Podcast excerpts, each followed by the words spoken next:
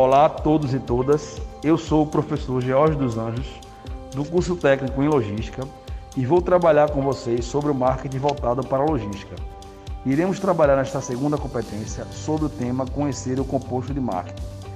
Antes, não esqueça de entrar no nosso canal é do EducaPE no YouTube, playlist, escolha o curso de logística e se inscrevam. Chamem todas as pessoas, parentes e amigos que se interessarem e lembre-se de acessar e acompanhar nossas aulas através do e-book e videoaulas.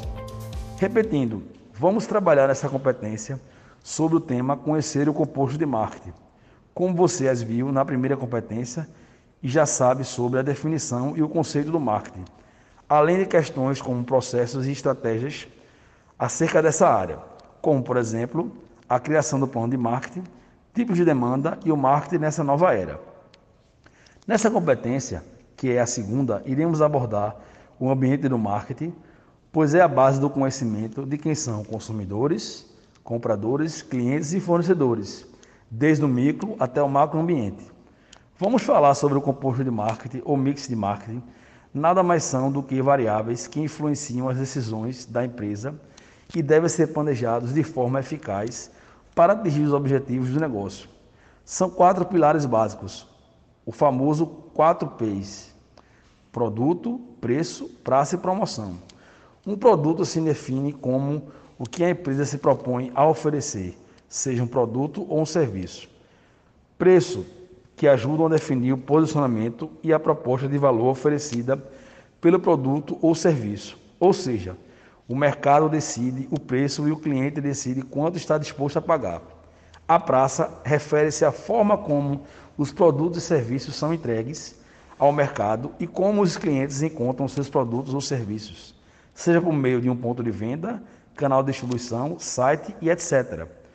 Promoção são diferentes da ideia de vendas ou ofertas que vemos em muitos shoppings, ou seja, promover sua marca e suas soluções para que sua mensagem de marketing chegue aos ouvidos acertos Falando sobre o ambiente de marketing, que é um conjunto de fatores que inclui forças externas e internas, que de alguma forma afetam as operações do negócio, se divide em microambientes e macroambientes.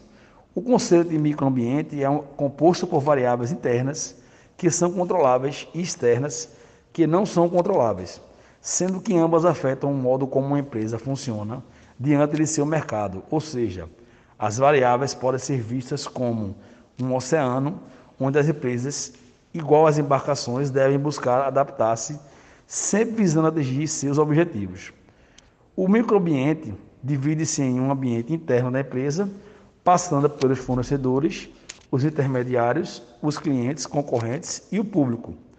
O conceito de macroambiente são as forças ambientais externas que interferem na administração do marketing, as quais as organizações não possuem controle porém precisam monitorá-las adaptando-se às mesmas. Por exemplo, são as forças políticas, legislativas, econômicas, socioculturais, demográficas, tecnológicas e naturais.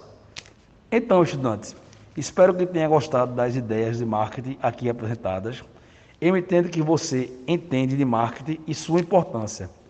Embora o marketing seja teoricamente uma tarefa fora da cadeia logística, na prática torna-se parte dessa cadeia, devido ao impacto que suas decisões podem ter. Então, o que nos resta como profissionais é ter certeza de que tratamos o resto da empresa como clientes internos e procuramos fornecer a eles o melhor, a melhor informação e serviço primeiro e depois a melhor informação e serviço aos clientes externos, para que possamos servir bem aos consumidores. Um abraço a todos e sucesso nos estudos.